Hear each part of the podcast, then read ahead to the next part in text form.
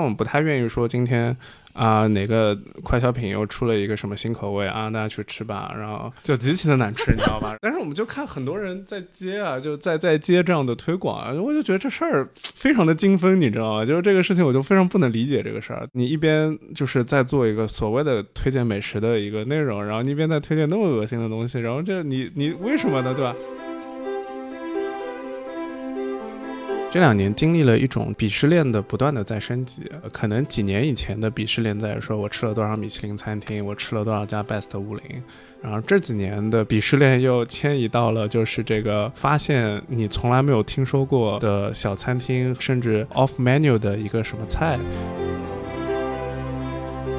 三百款薯片，对对对，到最后就变成说。啊，你做三百包，然后一个同事，那我们做五百包，然后做一千包，然后你知道吗？就这个事情，它就变得没有那么有趣了。嗯，我们还是玩烂了的梗。对，就变得说我们自己不想做了。我就觉得说我当时那个合伙人挺厉害的，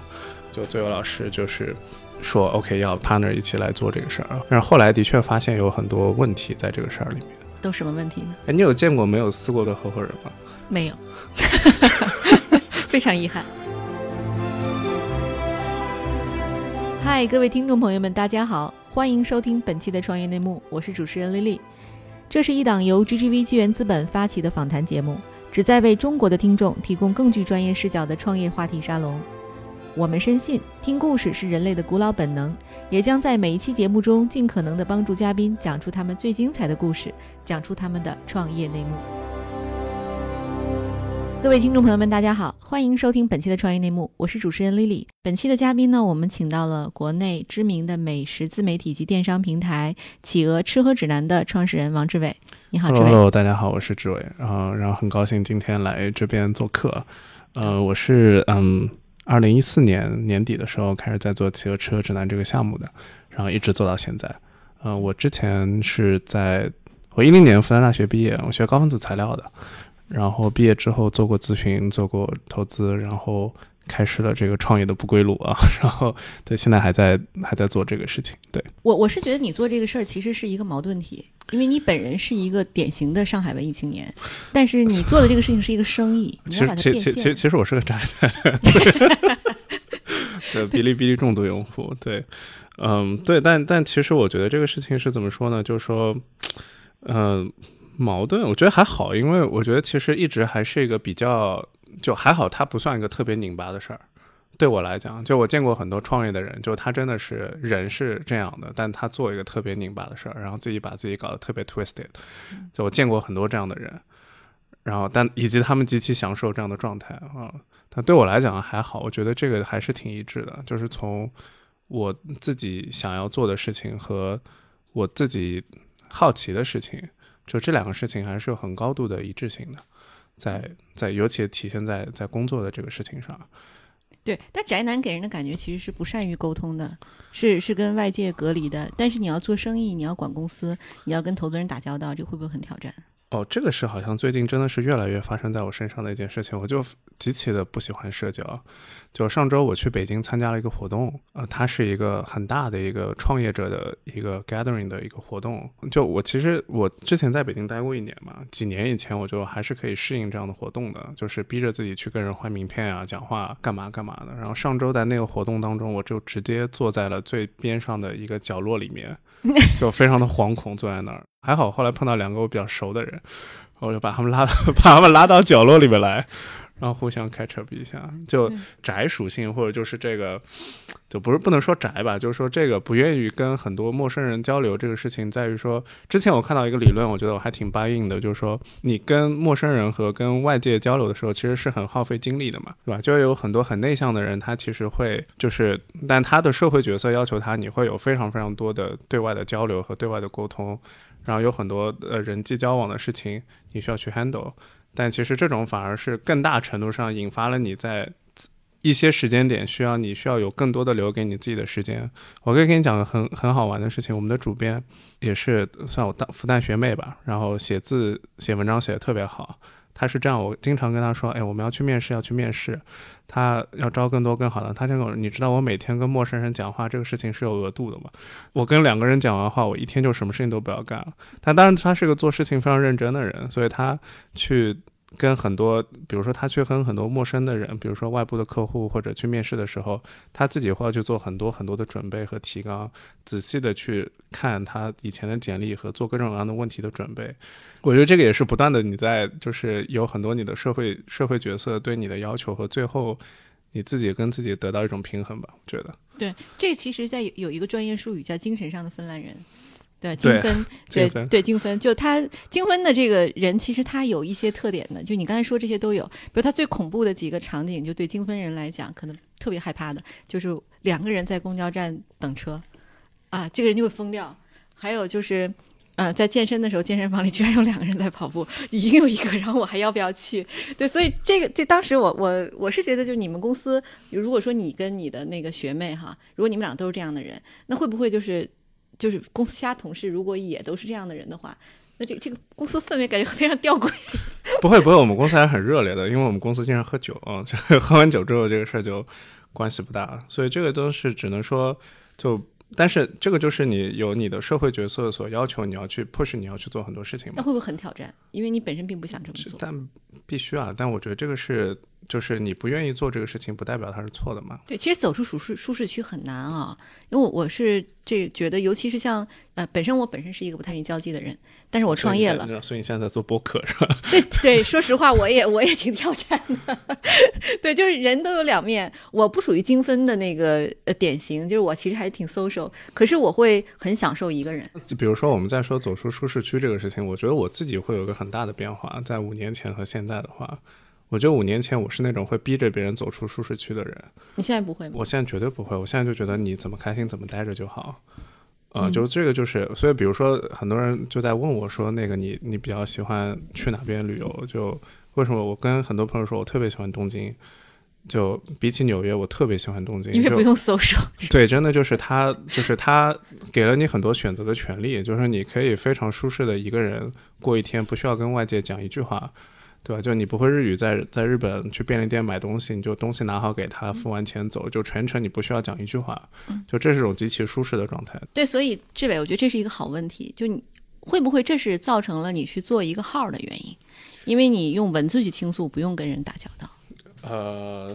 我觉得某种程度上是的，尤其最近我们还想做更多的内容，就是我觉得内容做这个事情本身还是就你你还是有观点的嘛，就你还是有观点的，但是你可能希望有一个更为高效和更为不被打扰的输出环境去输出你的观点。嗯，啊，我觉得这种状态这种挺好的，我觉得有这种表达欲是挺好的。嗯，我自己在准备想想做个小小的播客了，但是。就纯粹它是去满足的是你的表达欲，而不是你的影响力的。Not be to be important，就只是想要去 be expressive。嗯，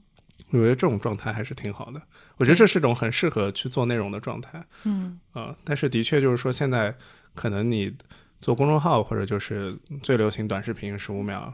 然后公众号，它更多其实不是一种去满足表达欲的一种内容载体，它更多的是。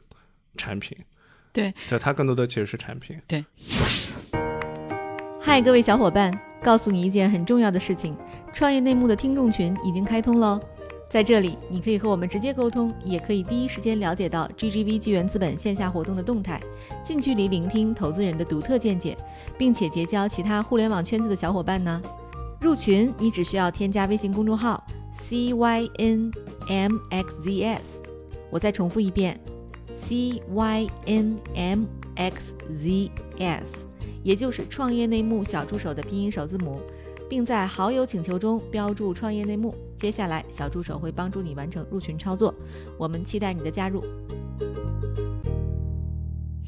哎，咱们刚才讲到，就是你你现在也有做各种各样的这个新媒体上的和产品形式上的尝试哈。那呃，就是你你面对这个媒体，它你做一个新产品的时候，肯定要被骂嘛。就是用户会质疑，会觉得你做的好了，做的不好了，没有原来那个好了，或者说，哎，我听他声音可能还没有看他文字感觉那么酷。那这种质疑如果就是来的时候，你你会焦虑吗？不会啊，因为就你一旦年纪，我前两天发了个朋友圈，然后很多很多人点赞啊，就是就是我在即刻上看到一个话，然后把 share 的朋友圈，就说你年纪你年纪越大，就越会越容易自洽，说你发现你没有办法满足所有人，你没有办法取悦所有人，嗯啊，反而你很容易 piss off 很多人，嗯就你很容易 piss off 人，但你很难取悦所有人。就这个其实就是一种挺好的，对吧？就是我觉得就是就有争议或者有有很正常，就是这个我本身也不是想去做一个满足所有人的事情，尤其在吃这个事情上，它非常的主观。就吃这个事情非常的主观，对吧？就是你你问十个人，然后那十个人里面可能有只有一个人说，嗯，我我懂编程，我是个计算机专家，但十个人里面有九个人会跟你说我是吃货，对吧？我很懂吃，对吧？但这事儿其实你也不能那么讲，你不能说你吃了十年饭你就说自己是美食家，对吧？嗯但是你没有办法阻止别人这么认为。李诞不是和那个许知远在做那个十三幺访谈的时候讲了一句话，就那个许知远问他说你你怎么去就是找到你的客户和找到你你写那么多段子，你怎么找到你的客户和你的观众？就李诞讲那个话，我挺认同的，是他们来找他，而不是他去找他们。所以反而是说做内容这个事情，在于说它比较好玩的事情是，你表达了你的内容之后，会有认同你内容的人跟你产生交流和互动。那些不喜欢你的人，其实大部分人也那么也没那么无聊，说真的不喜欢你，我还冲上来骂你一顿，对吧？嗯 他们只是走开而已，所以也挺好的这种状态。那么在这种状态的时候，就你会发现你还是能够在通过不断的做内容的当中，你得到很多正正向的反馈。哎，我记得这个曾经我在媒体上看过哈，呃，你们公司有一个理念叫将理科生定性和定量的研究方式和调查记者的严谨态度相结合，这概念是怎么诞生的呢？太拗口了。就之前就说嘛，就是还是那句老梗嘛，就是说吃了二十年饭的人不能说自己是美食家嘛。但到底怎么才能算是这个东西？或者说我们现在的观点就是代表我们的观点吧，就是说我们觉得很多东西它还是有一些客观的标准存在的，它有些是可以被量化，有些当然也不能被量化啊、但是你必须要承认这些事情是存在的，所以很多东西它其实直接的反映在了感官体验上。就这两件事情是相关的。就我一个很好的朋友叫 Chris，在是美国人，他前两年在上海做了一个实验，特别有趣。他做了一个小笼包的测评，他是怎么做的呢？他带了个秤，带了个游标卡尺，去了上海各个大几十家小笼包的店，他做了几件事情。第一个是他去称那个小笼包整个有多重，肉有多重，然后他去量皮有多厚。然后他把所有的东西都数据记录下来，然后他再把数据的记录和自己吃下来的东西做感官的对比，发现就这两件事称一下，就是我吃之前是多少斤吃 Exactly 就 就真是非常非常变态，你知道吗？但是这个，但这个事情 somehow 就证明了说，就是这个的确是有客观的标准存在的，啊、当然我们没有说所有的事情都要这样，对吧？但是的确，我们觉得说很多事情，我们是希望能够尽可能多的去反映这个客观层面上的一些东西，然后所以我们觉得什么叫喜欢吃的人，或者说什么叫喜欢葡萄酒的人，或者说我觉得有些人是喜欢欣赏葡萄酒。啊、但有的人是真的很喜欢葡萄酒，就这个事情，比如我每年都会去一些产地，就可能真的是深入到田间去看它的那个葡萄园是怎么被管理的，发酵的时候用了什么不用，它其实是一门科学。当然，最后你肯定会有喜欢不喜欢或者存在，所以我们还挺喜欢这种两两方面的这些观点和意见都被放在这个里面，我觉得这个就挺有趣的。对，科学做吃货。对，但是很多时候也觉得就是为什么那么累呢？对吧？就是这个就 Why borders 对吧？就也挺好的，对。对嗯，哎，对，那志伟，我也很好奇，就是你参与创办企鹅契合指南的这个经历哈，嗯你能不能给大家分享一下，当时为什么选了这个序列，而不是别的？嗯，其实也蛮早了。其实我大学毕业之后做管理咨询做了一段时间，然后做管理咨询做一段时间，做投资做了一段时间。然后这两份工作对我帮助挺大的，在于说他们帮助我就是从一个可能更宏观的一个角度去看很多不同的事情。但是他的问题也在于说，他很多东西过于宏观，就过于在就是可能表面上和数字上去判断很多的事情。嗯，所以当时对我刚好我我家有一些做生意的背景吧，然后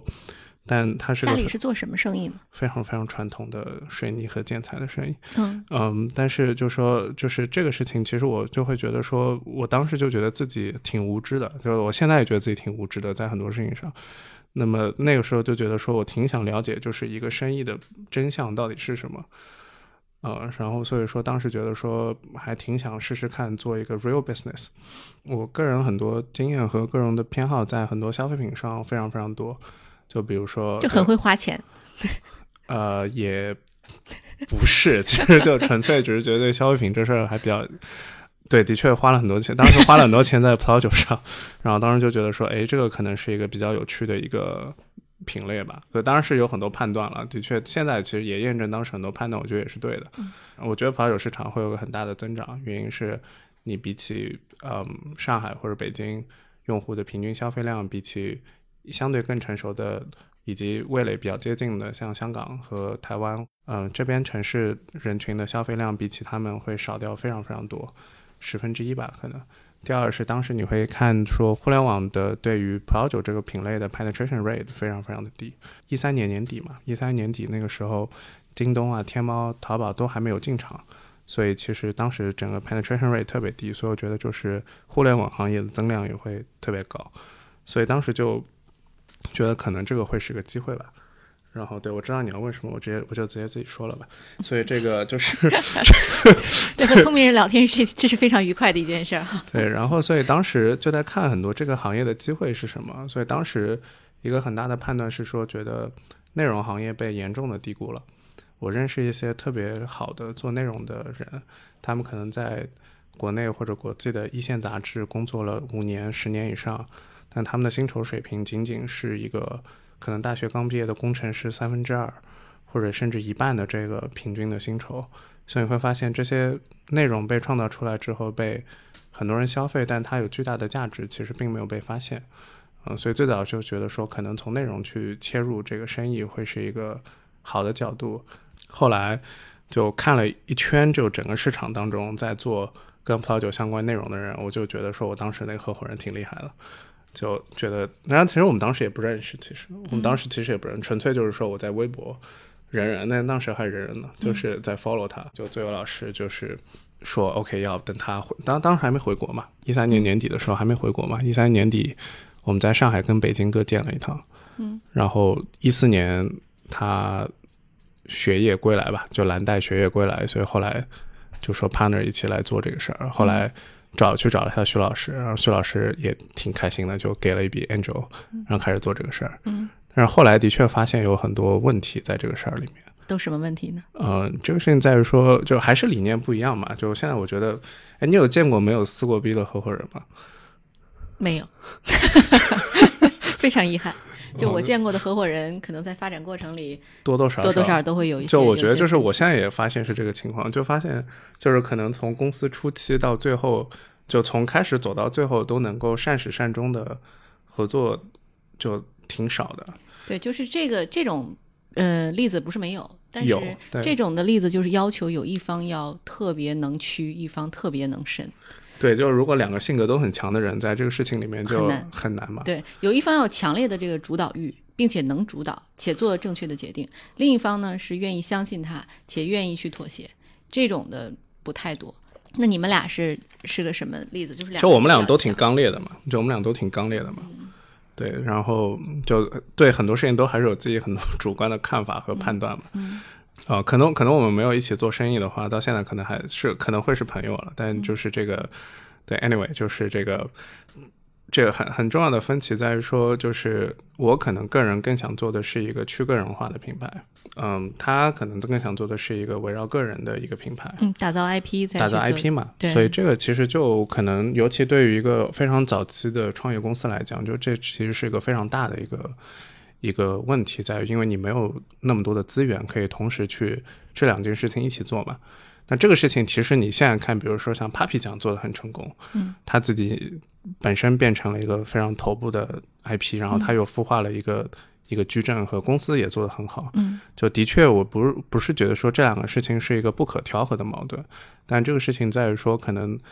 彼时彼刻，就是在你有限的资源和有限的时间和精力的情况之下，就这的确就会变成一个不可调和的矛盾。嗯，对。但是这种创始人之间的这种呃割裂哈，和团队的这种分家，它会不会对呃公司造成致命的影响？你们怎么面对这种压力呢？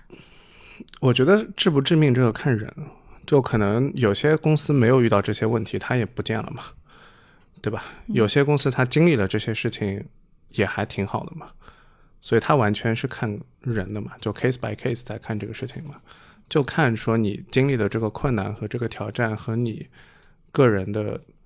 欲望，你手上的资源程度，你的各方面哪个更高，哪个更低嘛。就创业这个事情本身，我觉得就是一直游走游走在这种非常紧绷的，我觉得大部分吧，就大部分吧，就是我我认识的，我能见到的，就可能大部分都是游走在这种非常紧绷的边缘的状态的。对。人对，就你不管公司从小到大，都会遇到这样的问题，所以可能就说跟创始人分家，当然可能会是一个其中比较严重的一个问题，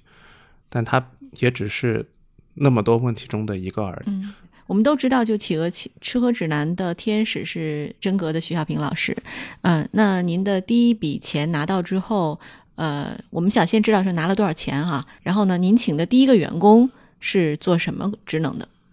嗯，其实当时我们真的拿了很小很小一笔钱，一百万人民币吧。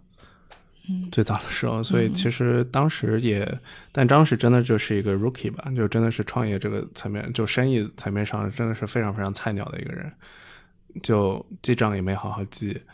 然后还是后面大家过了很久才，所以对我对所有要创业的朋友的第一个意见是找一个好财务和找一个好行政，在作为你的第一个员工，然后可以让你的生活变得非常的。轻松和简单。然后我们最早的员工，我想一下，嗯，我们最早的员工到现在还在公司呢，就是现在在我们公司在做酒类买手，就那是一个我之前在线下参加很多活动，当时就是在做行业研究的时候认识的几个朋友。然后最早大家都 part time 在那边做这些事儿嘛，然后后来就转成了 full time，但就一直工作到现在。他一开始就是买手嘛。就一开始没有他背景很奇怪，他之前在纺织行业。对，那我们公司很多人都在各种奇怪的行业里面。你是学材料的，他是学纺织的。对，然后我们很多同事都，比如说我们最好的一些编辑都不是来源于中文系，会发现很多的编辑都来源于。理科或者学建筑或者学什么东西，你会发现还挺有挺有趣的。对，都是因为爱吃，所以聚到一起了。或者就是大家思维方式和思维逻辑会比较近吧，但是挺好的。我们也有非常棒，我们主编是中文系的，对吧？但就是这个，就大家这个碰撞起来还挺挺有趣的。所以这个企鹅其实最早是从做测评开始的，然后现在呢也在一步一步的做延展。这个是这个过程是怎么进展的呢？说句实在话，很多东西真的都是我们拍脑袋做的。对都是拍脑袋做的，就说，哎，我们今天要不做个这个，明天做个那个吧。就他其实没有经历过那么多的缜密的、严肃的探讨和设计和被计划。但在就是因为我的兴趣，创始人的兴趣。对，就是说，哎，我们要不做个这个吧？哎，我们要不做个那个吧？就完全就是大家就开脑洞开出来，你一嘴我一嘴，就大家会有些 idea 想去做一些什么事儿。然后粉丝就很 buy in。然后。对，就你，你可能就我们也做过很多各种各样的事情，但可能就是其中一两样事情被用户记住了嘛。然后我觉得我们挺好的事情是，我们在内部一直保持这个非常高的自由的创作的自由度。所以就是说，今天你想去做一个什么样的事情，包括到今天也是，就是你想去做一个什么样的事情，它其实都是会有挺高的自由度在那边。对，因为我看到企鹅其实呃成为一个里程碑事件被。公众关注那个那个的确会是三百款薯片，对对对，那个的确会是了。当时就是，就所以我一直跟我们很多同行就开玩笑说，我觉得我们公司对这个行业还是有贡献的嘛，对吧？就是就自从我们做了那个东西之后，发现这个变成了就所有各个行业、各个领赛道、各个品类都会去做的一个栏目的形式嘛。但是这个事情对我们自己的影响在于，就是说。所有人都开始做了，就真的 literally 所有人都开始做了，嗯，就这个事情让我们自己变得很烦，嗯，就变得说我们自己不想做了，到最后就变成说啊，你做三百包，然后一个同事，那我们做五百包，然后做一千包，然后你知道吗？就这个事情它就变得没有那么有趣了，嗯，所以所以反而说我们还是玩烂了的梗，对，所以对我们来讲，可能其中做内容这个事情最大的一个挑战就在于说，哎，你你们曾经创造过很多有趣的栏目和有趣的东西。那自己会对自己也有一个比较高的期望和要求，然后一直有一个说啊，你看我们跟那些账号是不一样的，对吧？我们是认真做内容的人，那你你又给自己放上了很多心理上的压力在那边，所以这个事情就变得挺痛苦的。其实，对我我完全理解你。嗯，我因为我我也访谈过一些做内容的这创业者，大家都无比焦虑。我们前几天跟喜马拉雅的这个朋友聊，就是他们的一些头部的课程或者是头部的大 V，有一些人就是焦虑到可能一天一天只能睡一个小时，就是因为我课程就是产不出来了。我就是觉得我没有办法分享满十节课或者分享满十五节课，所以所以其实很多时候我们反而在想说，哎，其实你放下身段就好了嘛，对吧？但就放不下嘛，所以这个事情就没有办法。对吧，我们有很多同行，挺好的，就是看到哪里有个选题就拿来弄一弄，嗯，刷个阅读量，卖卖广告，已经在北京买房了，对吧？所以就 这个，就我那天看完那篇采访，非常的愤怒，就非常非常的愤怒啊。然后这个就那天非常的郁闷，就是但是但这个事情你最后你会发现。就你你还是自己选的嘛，就是说你你自己选了这个东西之后，那你就要 fulfill 那个你对你自己的这个 flag 嘛，对吧？所以说这个这所以挺拧巴的，这个这个事情就会让人觉得挺对挺拧巴的。但是这个作为一个生意，它其实是要求你高产，有内容创业嘛。你你只有有内容，你才能有广告主，有广告主才能养活这些公司。对，所以这个事情就是说，你会发现说，所以那天我跟我们朋友在聊，我说什么是做内容最好的状态，就是你不筹钱的时候。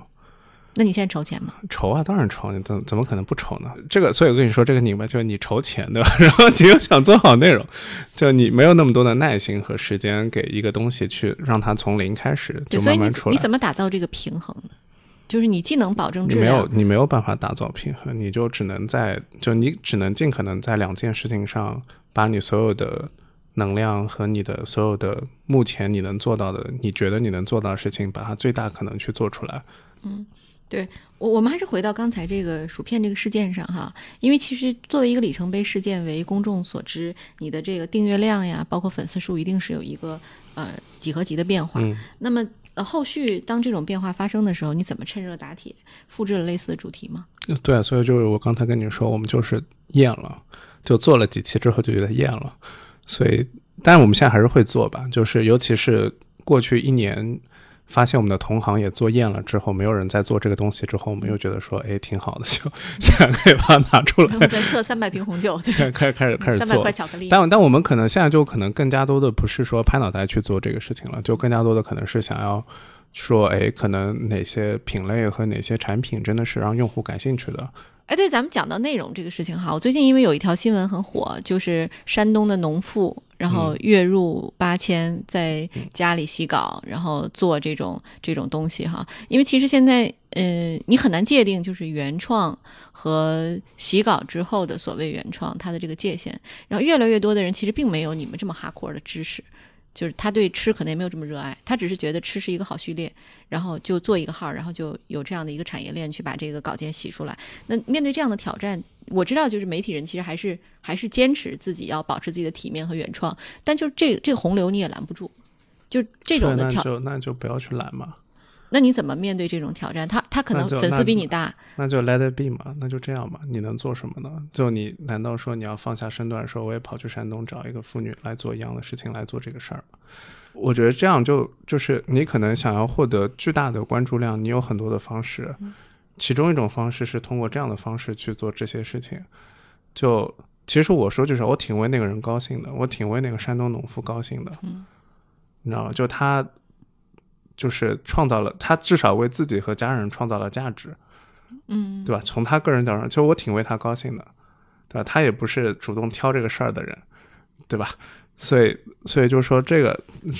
以及很有可能他很大的可能在做的过程当中乐在其中，啊，对吧？就做正确的事情，这个事情从来都不是简单的。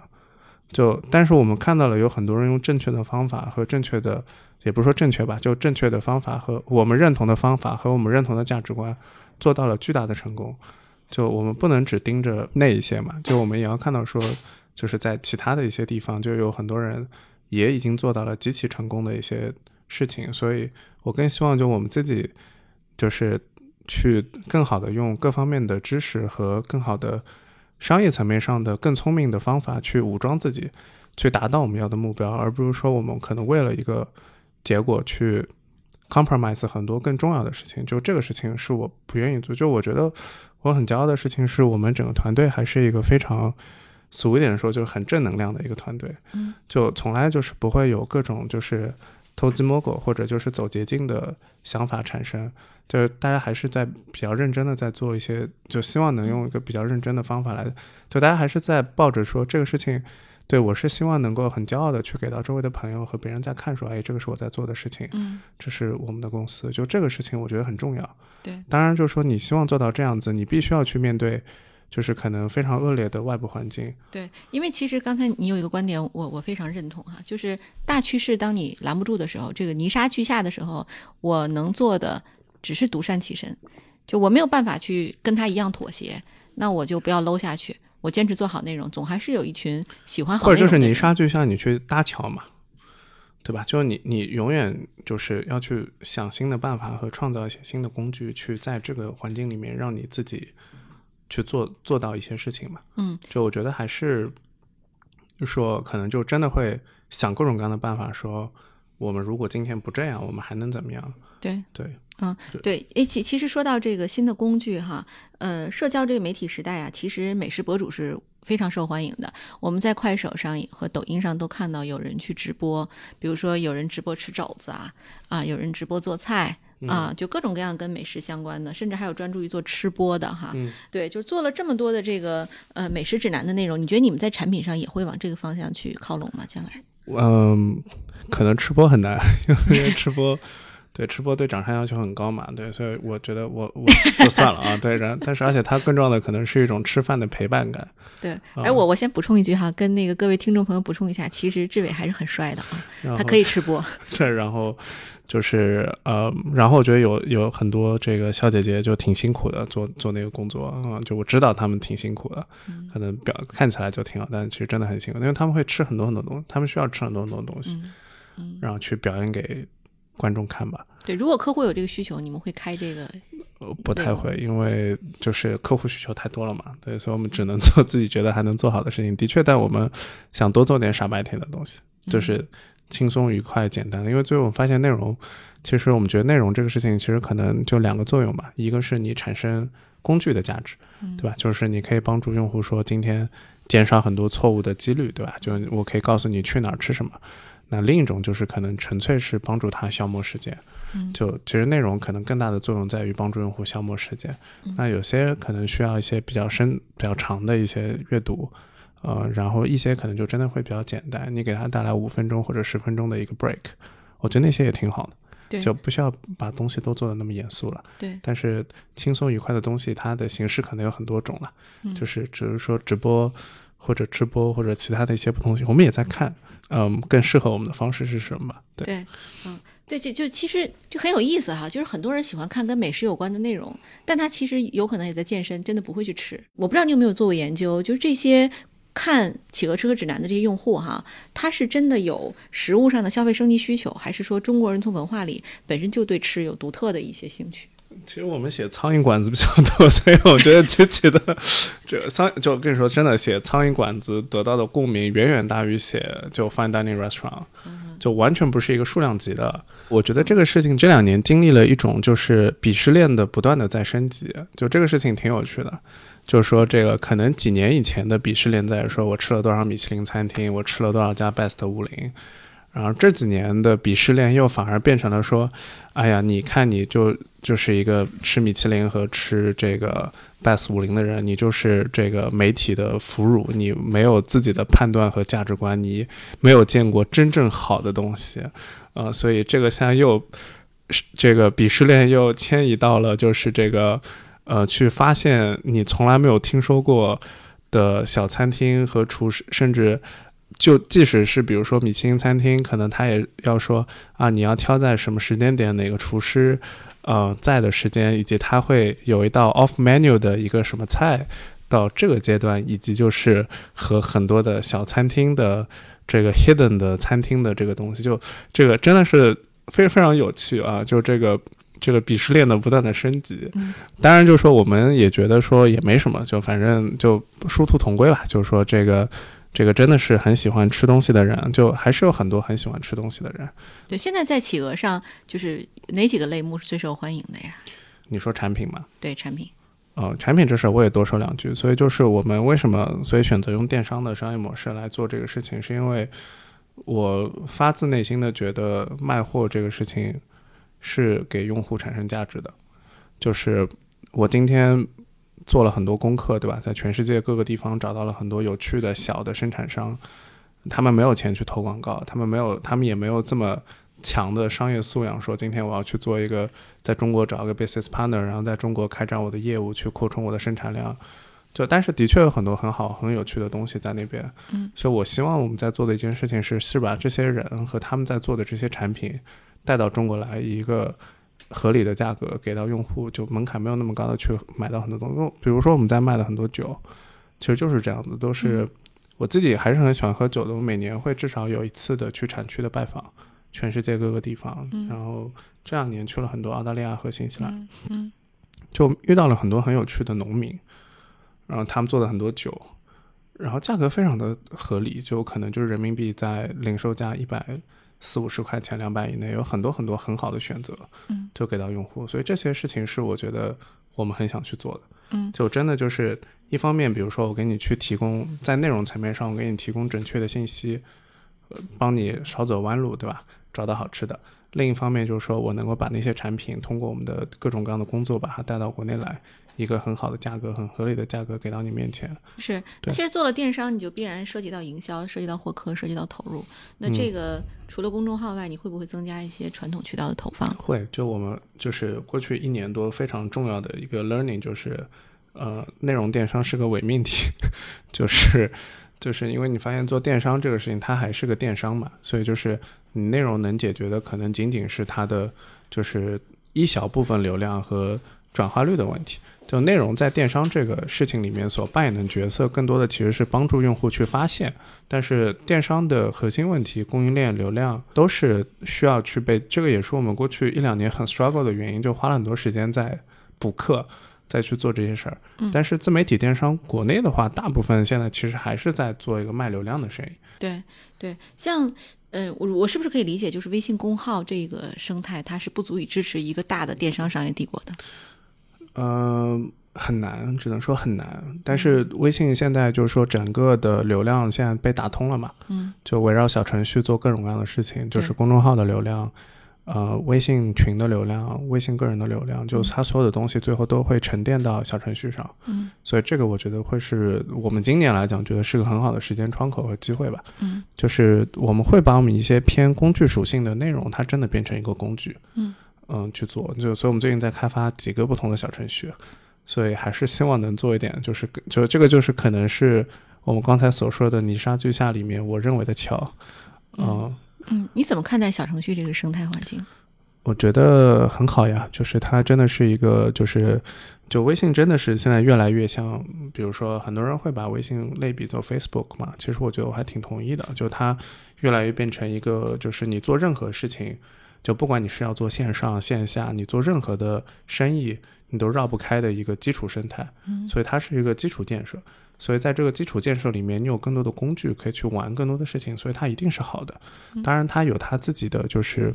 定位和它自己的功能，对吧？它肯定不像说 A P P 那么重，但它的确留存也没那么好。所以就是你怎么就是更好的去利用它的这个产品特性去做好你自己的事情，其实它一定是一个巨大的机会。对，现在像。企鹅的主要竞争对手应该是哪些？其实比较有趣的事情是，很多人问过我这个问题，但我其实觉得，就是做内容的人都不是我的竞争对手。嗯，原因是什么？很简单，就是内容没有排他性的。比如说，我今天我听他们的播客，我也会去听其他人的播客。嗯，就这个事情是没有竞争性和排他性的。嗯，但消费场景是有竞争性和排他性的。如果你问我竞争对手的话，我觉得可能更多的还是在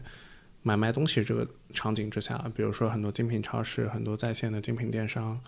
可能大家都在卖这种精选过的吃的跟喝的的东西，这种可能场景上的竞争会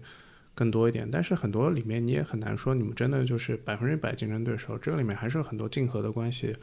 存在。对，如果是线上电商的话，京东会不会是你的竞争对手？也不会，也不会。对，我们还在京东开店呢，所以这个这肯定也不会。所以更多的可能是说，所以我们更多的时候会发现说，很多时候去讨论竞争对手这个事情可能意义不大，尤其在一个很小体量的时候去讨论竞争对手意义不大，因为你们每个人都没有在去抢对方的市场，就其实你们都在做的，尤其对于小公司来讲，你们都是在抢大公，就特别特别大公司的这个市场。然后，其实，在早期的时候，你在做的所有东西都是增量。就你们没有在，比如说，不是说像饿了么、美团那种，就是不是你就是我，就大家在存量上有很多的 compete。嗯，就觉得对于我们来讲，更多的其实还是在增量层面上，就是先想好，就真的想好自己了。就是你知道说，OK，你要做好这个事情，你需要的里面的组成因素有一二三四五，那你就先把自己的一二三四五做好。但这个一二三四五的事情，并不会因为你把自己的假想敌和竞争对手想成谁而有任何的改变。对，所以就安心做好这个基础的一二三四五就好了。嗯，对对我或者换一个问题，就是你希望自己将来成长成谁？对标的公司应该是谁？嗯，这个其实我们真的还讨论过。就我们其实看到了，最近看到了很多，就是我们还是以后想有个线下店的。像盒马这种吗？嗯，对，但就是可能也像盒马，也不像吧。但就是就是盒马是就是现在这种体验式经济的一个非常非常典型的代表吧。但是可能你所选择的产品和体验的东西也会有一些不一样。可能现在让我觉得最喜欢的可能还是意特利吧。就它真的是，当我站在它一整面墙都是各种各样的醋的前面的时候，我是极其被震撼到的。嗯，就极其被震撼到的，就是 Agent 的醋可能从十年到一百年不等，然后每一个瓶子背后都是一个家族的历史和这个产品的介绍。就这个事情对我的震撼非常非常大。嗯，就他的确，你最后发现说，你可能不是在买那个东西，你是在买这个买这个文化。文化。对，然后这个其实跟我们在做的很多内容也是一脉相承的。对，其实这个供应链挑战还蛮大的。是的，所以你就会发现说，可能我们，比如说我们是中国第一个真的把 Blue Bottle 合法进口到国内的公司。然后就是合法进口四个字，说说我们可能讲五秒钟，但这个当中其实真的花了很多很多很多的时间和精力，包括就像咖啡这个产品本身，它可能对于新鲜度的要求特别特别高。它虽然不会变质，但它其实最好的赏味期也就在两周到三周以内。嗯，所以你需要在这么短的时间里面把物流运输、报关清关发货到用户手中，这个整个东西能跑通，就这个事情其实很难。所以就会你会发现说，嗯，就理想就是真的，呃，在那边，但是这个实际操作起来真的就没有这么容易吧，在很多事情上。嗯，对对。